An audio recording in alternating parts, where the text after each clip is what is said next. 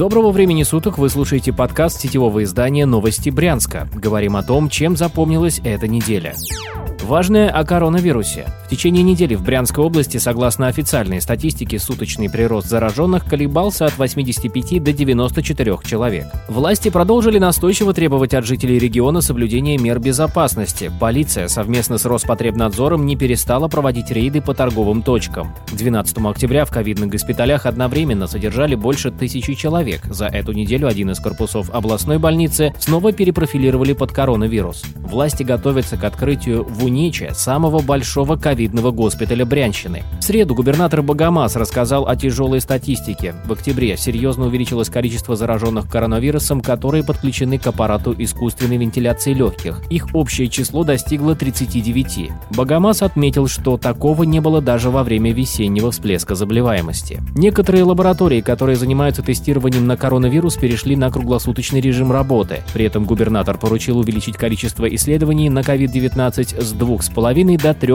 тысяч в сутки. При всем этом власти не ввели новых ограничений. Богомаз еще раз заявил, что возврат к запретам зависит исключительно от сознательности брянцев при соблюдении масочного режима. Школы и детсады продолжили работать в штатном режиме. Глава департамента здравоохранения Андрей Бардуков заявил, что на следующей неделе, скорее всего, Брянщина выйдет на коронавирусное плато, которое продлится 1-2 месяца. Затем, по его мнению, наступит динамичный спад заболеваемости COVID-19. Podcast. Должностные игры. На этой неделе в региональной политике произошел ряд неожиданных кадровых перестановок. Самым громким событием стало сложение полномочий брянского депутата Госдумы Валентина Суббота. Но уходить на пенсию односельчанин губернатора Богомаза не собирался. Он решил вернуться в областной парламент, о чем напрямую написал в заявлении о сложении полномочий депутата Госдумы. В региональном ЗАГС-собрании недавно освободилось место председателя. Именно на него и рассчитывает Суббот. Пока он трудился в Госдуме, места в областном парламенте заняли другие люди. Как только стало известно о возвращении в Брянск односельчанина Богомаза, мандаты сдали сразу два представителя «Единой России» – Ирина Агафонова и Владимир Дранников, который за последний год стал банкротом и фигурантом уголовного дела, а также влез в многомиллионные долги.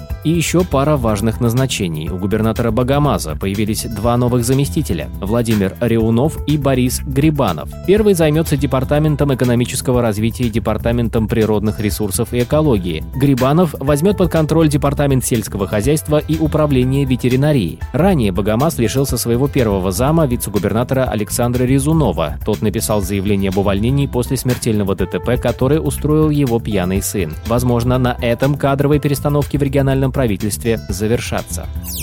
Первый снег. Прошедшая неделя для Брянской области выдалась теплая, температура воздуха в светлое время суток держалась на отметках от 15 до 19 градусов Цельсия. Заморозков не было, осадков тоже. На пятницу синоптики предрекли резкое похолодание не только на Брянщине, но и во всем ЦФО, и оно наступило. На выходных температура воздуха станет еще ниже, причем похолодание будут сопровождать дожди. Также синоптики сообщили о возможных снегопадах, их стоит ждать во вторник и среду. Эти два дня могут стать самыми холодными с начала начала осени.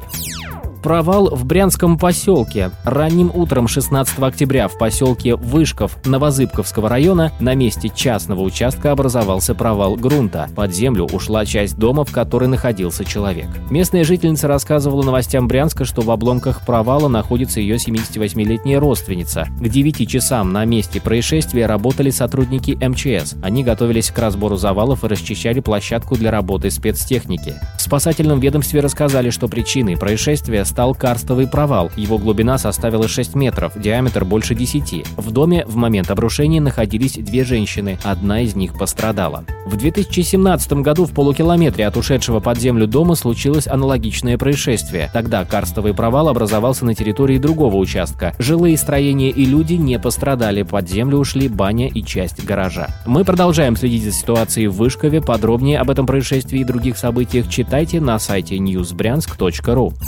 Вы слушали подкаст новостей Брянска. Будем жить, будут новости.